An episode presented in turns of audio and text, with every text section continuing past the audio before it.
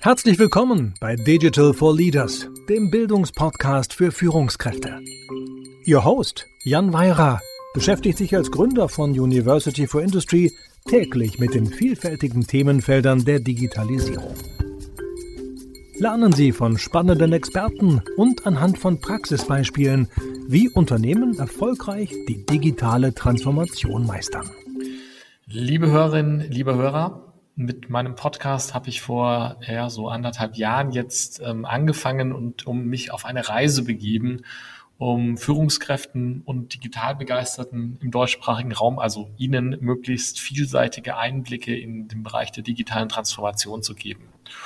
Und im Sinne der Vielseitigkeit freue ich mich heute darauf, dass wir mal in eine Branche schauen können, die wir bisher äh, weniger, nicht gar nicht, aber eher weniger beleuchtet haben und die, äh, die auch für mich so ein Bereich ist, in dem ich normalerweise nicht so wahnsinnig viel ähm, unterwegs bin, nämlich der Bank, Bereich, der Banksektor, der Finance-Sektor. Heute geht's um digitaler Wandel im Banksektor. Wo stehen wir, wohin gehen wir? Und ich freue mich total, ich freue mich total auf einen spannenden Gast, der in einer Großbank seit vielen Jahren das Thema Digitalisierung vorantreibt mit einem, wie ich auch finde, sehr, sehr spannenden Spin. Ähm, heute haben wir den Gründer und Co-Lead des API-Programms der Deutschen Bank zu Gast, Joris Hensen. Ähm, herzlich willkommen, vielen Dank, dass du dir heute die Zeit nimmst. Hallo, freut mich an. Ja, Joris, ähm, als wir das erste Mal in Kontakt kamen und ich irgendwie auch so deinen Titel gesehen hatte, äh, Co-Lead API-Programm Deutsche Bank, dachte ich so, oh, das ist ja interessant, was sich wohl dahinter versteckt. Ähm, vielleicht erzählst du unseren Hörerinnen und Hörern, ähm, ja, bevor wir in, in das große Ganze einsteigen, erstmal so, wer du bist, was dein Werdegang ist und was du eigentlich als ja, Lead des API-Programms so treibst. Ja, gerne. Also ähm, mein Werdegang hat auf der Technologieseite tatsächlich angefangen, was nicht überraschend ist wahrscheinlich, wenn man auch so API hört, ja, was ja für technische Schnittstellen, für Datenschnittstellen steht. Ähm, ich habe seinerzeit als Entwickler angefangen, habe mal Programme für die Erkennung von Insiderhandel im Wertpapiergeschäft beispielsweise programmiert mhm. und bin dann sozusagen so auf so eine IT-Projektmanager-Schiene gekommen und habe in mhm. Europa äh, Infrastrukturprojekte gemacht. Aber ich würde sagen, so der Wendepunkt meiner Karriere war eigentlich, als ich Teil von einem Innovationsteam bei uns in der Bank geworden bin und die Chance hatte, ähm, das nennt sich Corporate Foresight aufzubauen, also mhm. ein Programm, um letztendlich Trends sich anzuschauen und strategisch Innovationsstrategien zu entwickeln. Mhm. Und aus dieser Arbeit ist letztendlich auch äh, der Gedanke für das API-Programm entstanden und deswegen ich jetzt diesen Titel des Gründers trage weil wir gesehen haben, dass das, was andere Branchen erfolgreich machen, sich nämlich nach außen zu öffnen, nicht mehr Produkte alleine und ausschließlich selbst zu entwickeln, eine Riesenchance auch für uns als Bank ist. Und so hat die Reise letztendlich von dem API-Programm 2015 angefangen und ich mache das bis jetzt und ähm, mache so eigentlich so vornehmlich diese ganze Seite, ähm, daraus ein Produkt für die Bank zu entwickeln. Ja, total cool, total, total spannend, ja. Und ich, ich finde es vor allem spannend, wie du ja aus dieser Foresight- und Zukunftsforschungsecke ähm, kommst, wo mhm. wir vor kurzem ja auch eine Folge zu hatten hier im Podcast, ja. Genau. Und äh, finde es total spannend, wie da ja jetzt äh, seit sieben Jahren schon was aus dem Foresight was Konkretes geworden ist. Also total faszinierend. Wenn wir bevor wir genauer reingehen, was machst du, was macht ihr mit APIs, was ist eure Vision an der Stelle, mhm. ja, ähm, vielleicht mal ja, für die, diejenigen, die nicht ganz so, so eng aus dem Banksektor kommen, so wie ich. ich komme ja eher aus der Maschinen- und Automotive-Welt, ja. Äh, Im, im Banking-Bereich, was, was sind denn da so die Treiber und Chancen in Sachen Digitalisierung? Was, was passiert denn da gerade so und was sind auch die Möglichkeiten? Mhm. Ja, um vielleicht also mal mit was anzufangen, was man wahrscheinlich auch im Automotive-Bereich sieht, ist, dass es super spannende auch Startups ähm, in der Welt gibt, die in, in Nischen tätig sind, spannende Produkte mhm. machen. Mhm. Ähm, das ist der eine Trend, den man sieht. Ja, und mhm. dann so ein bisschen Überlegung, wie kann man sich denn das eigentlich auch so aus partnerschaftlicher Sicht gedacht zunutze machen? Mhm. Äh, wie kann man auch gemeinsam Produkte entwickeln? Wie kann man äh, für die eigenen Kunden vielleicht ein anderes Angebot schaffen? Mhm. Das ist der eine Einflussfaktor. Mhm. Der andere Einflussfaktor kommt so ein bisschen aus der regulatorischen Ecke. Es gibt was im, im Bankenumfeld, das nennt sich äh, Payment Service Directive oder kurz PSD2. Das ist eine Regulierung, die dafür sorgen soll, dass es mehr Wettbewerb gibt und die Banken, ähm, ja, angefangen von Transaktionsdaten bis zur Zahlungsauslösung, verpflichtet, das auch Drittparteien zur Verfügung zu stellen, um okay. letztendlich für Kunden da draußen neue Produkte zu entwickeln. Okay. Und ähm, das war in der Form schon, als wir gestartet sind, absehbar, dass das kommen würde. Und wir haben uns gedacht, was kann man eigentlich darüber hinaus noch anbieten? Wie können wir denn diese Öffnung, die wir sowieso als Bank betreiben müssen, auch als Chance sehen? Hm. Nämlich mehr Daten anzubieten, um mit Partnern spannende Produkte zu entwickeln. Und ja, also im Prinzip war das so auch die Geburt von unserem API-Programm 2015, hm. würde ich sagen. Das heißt aber, was du, was du als Treiber hast, wenn du, wenn du Startup hast, ja, die, die, die berühmten Fintechs, ja, dann sind das ja Unternehmen, die einfach mhm. irgendwie Technologie nutzen, um irgendeinen Teilbereich in dieser ganzen großen Finanzwelt genau. zu digitalisieren. Und dann hast du gleichzeitig dieses, ja, dieses Spannende, da, da verändert sich in, in, in eurem Fall reguliert etwas, wo, wo im Prinzip dieses Großbank, die alles macht, so nicht mehr sein soll, wenn ich es richtig verstehe ja, oder zumindest offen sein soll. Und das ist das, wo du sagst, das seht ihr im Prinzip als Chance. Ja. Genau, und aber weil du es auch gerade sagst, also dieses Wort Teilbereich und Nische ist halt schon ein sehr wichtiges. Mhm. Weil zumindest aus unserer Erfahrung ist es auch so, dass sich sehr viel Interessantes in diesen Nischen abspielt und diese Spezialisierung auf eine Zielgruppe unheimlich interessant ist, wenn man die Summe mal betrachtet. Ja, mhm. und dieses Longtail-Geschäftsmodell, äh, für sich sozusagen als Chance. Man kann in unterschiedlichsten Nischen eine Rolle spielen, wo man vielleicht gar kein Produktangebot sonst gehabt hätte als Bank. Mhm. Wo man, wo man sagt, irgendwie, das kann viel vielseitiger sein als, als vorher, wo halt äh, genau. die Bank irgendwie in einem Bereich sehr, sehr gut war und sonst nicht gespielt hat. Genau, richtig. Mhm. Ähm, wie bist du jetzt die, also sagen, da gibt es ja einen Prozess der Erkenntnis, zu dem ihr gekommen seid. Das ist der Bereich des Foresights. Und dann muss es ja irgendwie zu einer Veränderung kommen, damit sich was bewegt und damit sich in, ja, in einem traditionsreichen, klassisch gewachsenen, riesigen, globalen, erfolgreichen Unternehmen, ja, damit dann mhm. was losgeht, ist, ja, stelle ich mir schwierig vor und ich glaube, ist auch schwierig wahrscheinlich. Wie bist du das angegangen?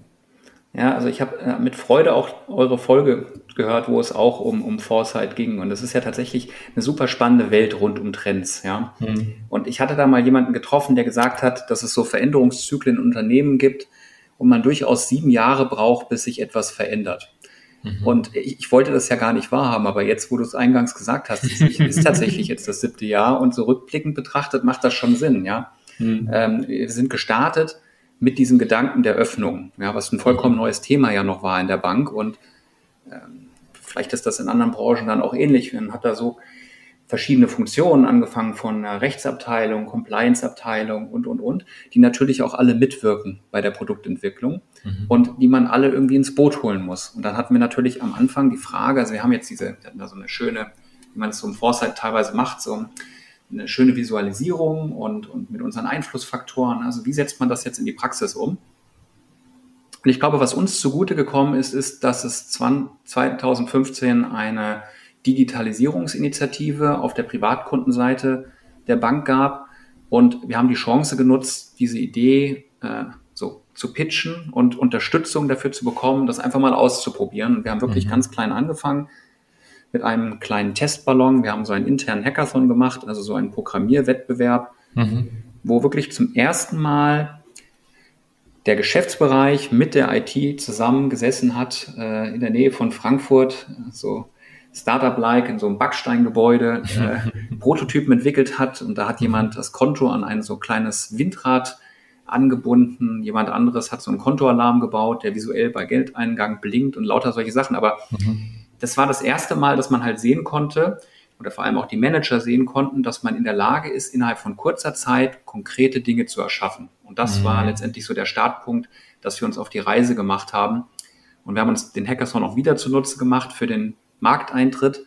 Und da hat er uns in anderer Form geholfen, äh, weil das ist ja klassischerweise halt auch schnell so ein technischer Event. Aber mhm. wir haben das auch genutzt, ähm, unseren jetzigen äh, CEO mit an Bord zu holen. Der war Teil der Jury Mhm. Und man kann sich das so vorstellen, dass in der Taunusanlage, da ist so ein bisschen Platz zwischen den Gebäuden, wo man so ein Plakat äh, anbringen kann. Und da hatten wir ganz groß unsere Hackathon-Reklame angebracht. Und wahrscheinlich hat, als das dann montags äh, dort hing, viele noch gar nichts davon gehört gehabt, was so ein Hackathon überhaupt ist. Aber dadurch, dass sie halt gesehen haben, dass auch der COO sozusagen, also die, für das Geschäft der Bank steht, Teil dieses Events war, hat das natürlich eine andere Relevanz nochmal bekommen. Und das, was sozusagen so aus einer technischen Initiative groß geworden ist, ist dann damit letztendlich auch eine Geschäftsinitiative geworden. Ja, und das waren dann so unterschiedliche Meilensteine, die, wenn man sie so rückblickend zusammenhängend betrachtet, war es wahrscheinlich auch viel Glück, dass diese Dinge so ineinander greifen konnten. Ja. Mhm. Aber ich, ich finde das spannend, weil das sind, das sind so Change-Elemente, die wir immer, die mir immer wieder als Erfolgsfaktoren in auch ganz anderen Branchen ähm, begegnen. Ja, mhm. ich habe jetzt gerade äh, vor kurzem zum Thema allgemeine Backoffice-Automatisierung ja, in der Industrie ja. etwas gemacht und da war dieses Thema, diese Hürde zu nehmen, den Leuten beispielsweise klar zu machen, dass, ja. dass, dass so ein Projekt schnell gehen kann, dass nicht jedes Projekt eine ja. SAP-Implementierung ist, die zehn Jahre dauert. Ja?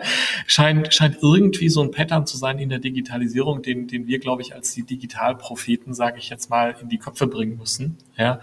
Und ich finde es total spannend zu sehen, wie ihr, wie ihr diese Methode des Hackathon irgendwie genutzt habt, ja, äh, als Tool, um eben ja, äh, Abteilungen äh, mit auf die Reise zu nehmen und auch gleichzeitig es dann zum Kommunikationsinstrument gemacht habt. Ja, also wenn ich noch kurz was anmerken, also ja. anschließen kann, also auch Kommunikation ist auch noch ein wichtiges Stichwort, weil ich glaube, es ist nicht nur der Hackathon alleine. Wir haben zum Beispiel mhm. auch viel interne Kommunikation gemacht. Wir haben die anders gemacht als diese typische äh, Unternehmenskommunikation. Wir hatten so eine Zeit, da waren überall Plakate und die Leute haben schon gar nicht mehr drauf geachtet. Und da so ja. rauszustechen mit ja. irgendwie, äh, wir haben dieses Zurück in die Zukunft-Thema ein bisschen bedient und mit dem mhm. Counterfei von Emmett Brown gespielt mhm. und, und solche Sachen. Also so Elemente, dass die Leute auch generell Spaß haben und dass so eine Begeisterung entsteht.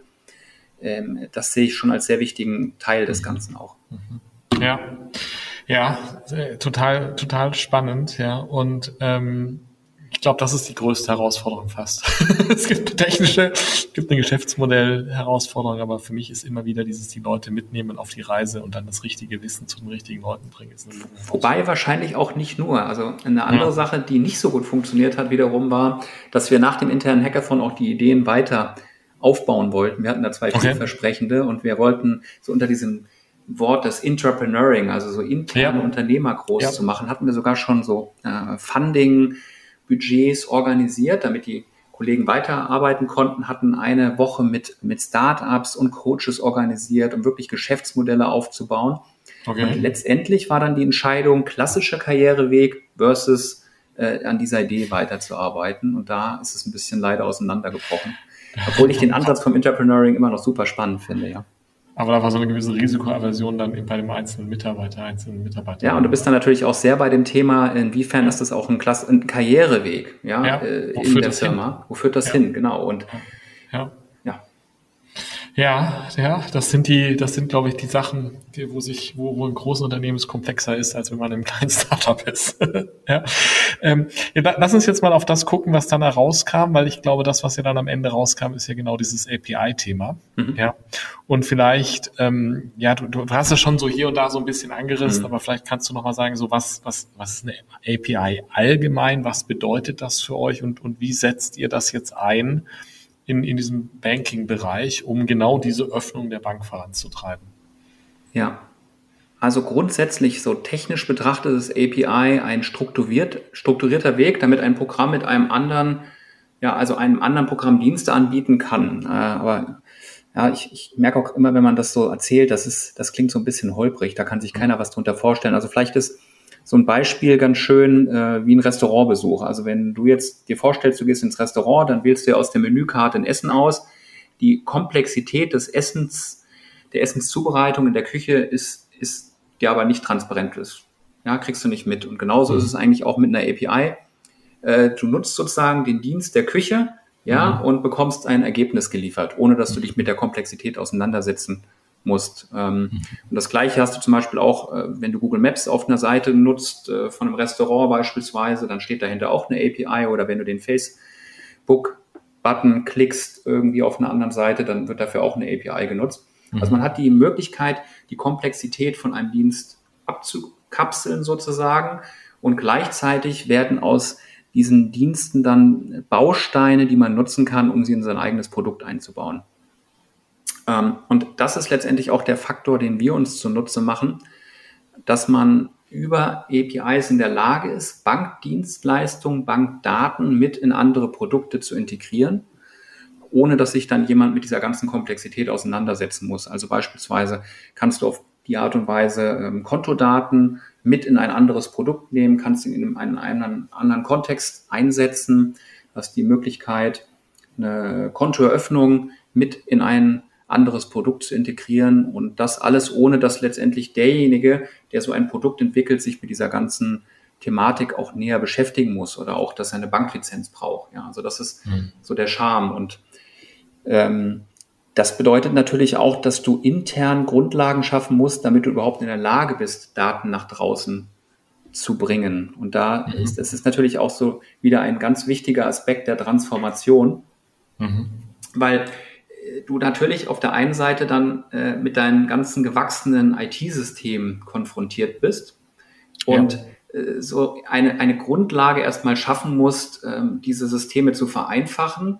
Der Vorteil ist natürlich, dass du auf diesem Wege auch eine interne Wiederverwendbarkeit generierst. Ja, also du machst das auch möglich, dass auch intern Projekte äh, schneller entwickelt werden können, weil du zum Beispiel einen äh, Bonitätscheck, den entwickelst du dann einmal, den kannst du dann immer wieder verwenden, egal in welchem Produkt er gebraucht wird.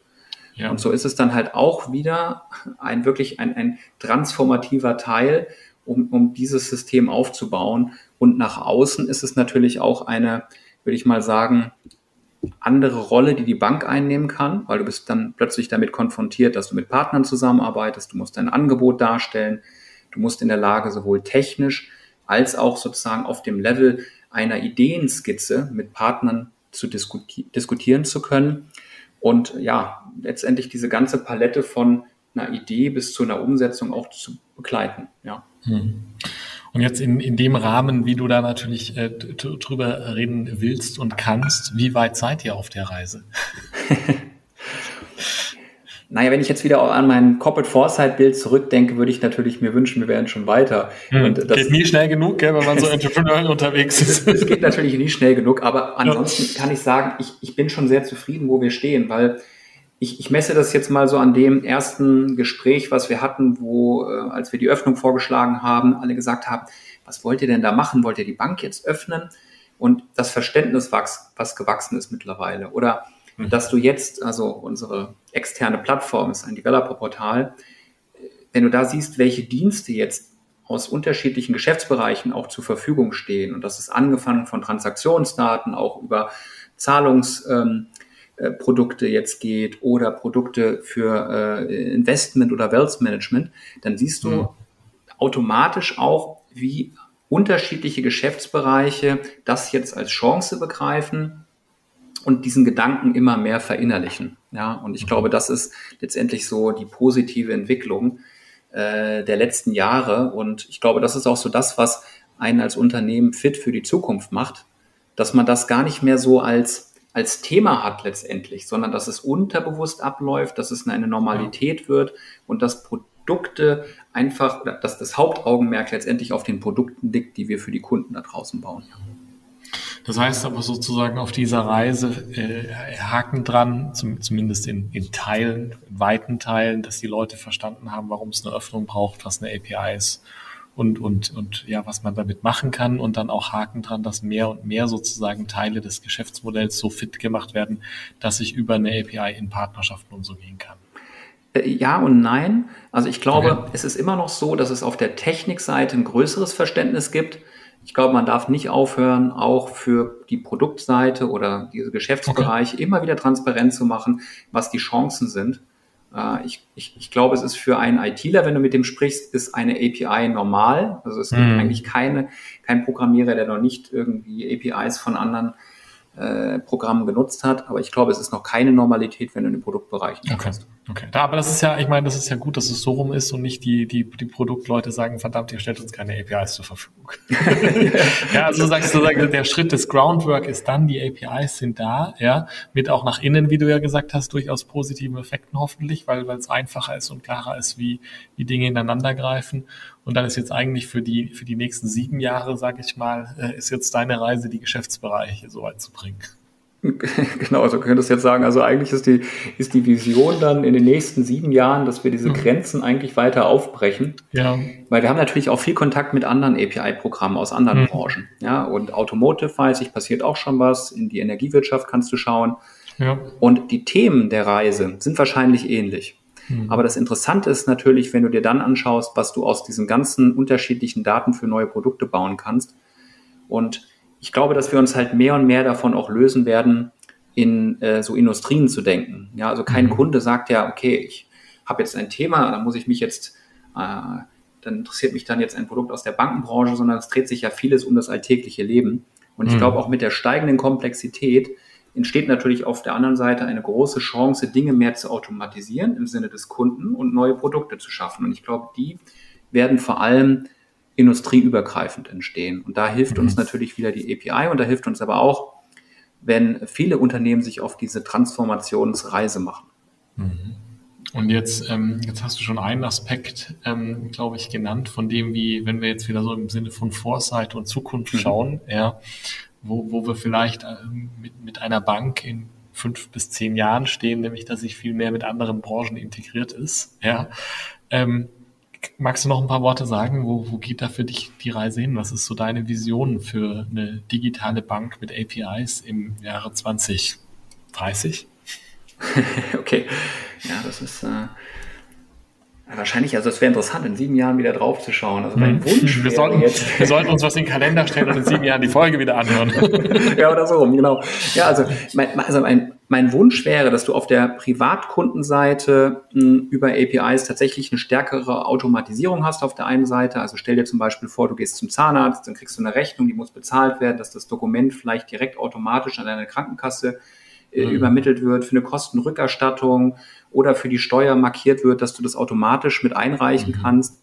Mhm. Äh, oder wenn du dir beispielsweise eine Solaranlage für dein Haus kaufst, dass die ähm, äh, äh, Finanzierung direkt mit integriert ist in den Prozess des Kaufs der Solaranlage, dass du in deinem Haushaltsbuch äh, also direkt eine Übersicht hast, wie viel Strom hast du vielleicht gespart, wie viel hast du ja. eingespeist, diese ganzen ja. Dinge, dass das verknüpft ist.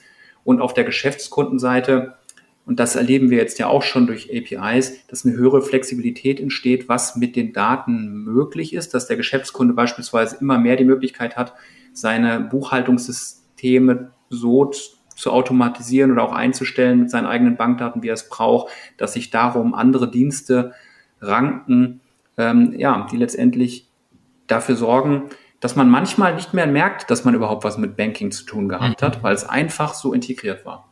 Das ist eigentlich, also ich finde das ganz spannend, ja, einerseits vielseitiger irgendwie und andererseits so im Hintergrund vielleicht ein bisschen mehr. Genau, ja. Hm. Ja, ähm, Joris, super spannende Einblicke. Ähm, wir könnten, ich, ich würde jetzt noch gerne viel tiefer gehen bei den APIs und da auch technisch noch mehr verstehen, aber ich glaube, im, im Sinne unserer Hörerinnen und Hörer und im Sinne der, der Länge dieses Podcasts sollten wir so langsam zum Ende kommen.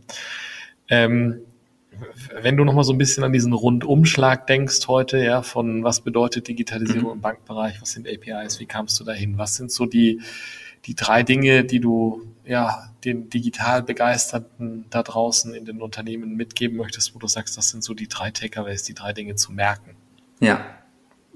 Ich glaube, es fängt grundlegend damit an, dass gemischte Teams ein Erfolgsfaktor sind, also ähm, Developer in einem Team, Produktmanager in einem Team, Marketingleute in einem Team. Ich glaube, das ist ein Erfolgsfaktor. Das haben wir mit mhm. unserem Hackathon ausprobiert. So sind auch wir als Team unterwegs. Und das ist, glaube ich, äh, ein, ein, ein, ein wichtiger Aspekt. Ähm, das andere ist, und da ist es natürlich schön, wenn deine Hörer in einer Situation sind, dass sie vielleicht selbst Teams diese Möglichkeiten geben können. Ich glaube, es braucht Freiraum für dieses unternehmerische Denken. Mhm. Ich glaube, es braucht nicht unbedingt die große Initiative. Wenn ich mir anschaue, wie wir gestartet sind, dann reicht auch ein kleiner Versuch. Aber mhm. ich glaube, es braucht den Raum für diese unternehmerischen Initiativen, Dinge anders zu machen. Mhm. Und ähm, ja, zu guter Letzt glaube ich, äh, sind, würde ich auch sagen, also diese technischen Schnittstellen, APIs sind wirklich die Grundlage, ähm, die man schaffen muss in, in einem Unternehmen, äh, um flexibel zu sein, um Produkte zu entwickeln. Aber das ist sozusagen immer nur Mittel zum Zweck und man braucht dann auch konkrete anfassbare Beispiele und Produkte, um für eine Akzeptanz im Unternehmen zu sorgen, die zeigen, wie wirkungsvoll APIs sind. Ich glaube, das ist ein klarer Aufruf, loszulegen. Danke für diese Einblicke. Meine abschließende Frage noch, eine, eine relativ beliebte Rubrik. Hast du noch einen anderen Podcast oder ein Buch oder auch gerne beides für uns, was du empfehlen kannst? Ja, also ich habe tatsächlich, äh, hätte ich zwei Buchempfehlungen. Gerne. Also die eine ist äh, schon ein sehr altes Buch, das heißt Entrepreneuring von äh, Gifford Pinchot. Mhm. Ähm, das ist, ich weiß gar nicht, also das ist so ein Buch über ähm, grundsätzliche Dinge, die, wenn man eine unternehmerische Initiative in einem Unternehmen voranbringt, bedenken soll. Man kann es auch googeln. Da gibt es so ja. 10 Commandments oder die wurden später auf 20 Commandments erweitert. Da geht es um so Dinge, stay under the radar as long as possible. Ja. ja. Äh, möglichst nicht so viel auffallen ähm, mit der Initiative, um erstmal anfassbare Dinge zu schaffen. Das finde ich unheimlich wichtig. Und die andere Empfehlung, die ich noch hätte, äh, ist ein Buch von Schulz von Thun, Miteinander reden für Führungskräfte. Das ist so ein bisschen Sammelband von seinen Techniken, weil das, was mir jetzt immer wieder in Jahren der Transformation begegnet ist, ist das Thema Kommunikation. Mhm. Und ich finde, der hat da schöne Modelle, die ja sehr pragmatisch angewendet werden können im Alltag.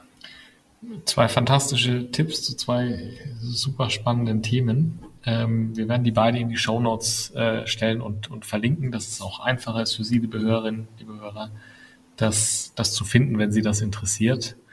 Äh, Joris, ich kann nur Danke sagen für deine Einblicke und deine Zeit in ein unglaublich spannendes Thema und die, die vielen ja, persönlichen Erfahrungen, die du heute mit uns geteilt hast. Danke dir.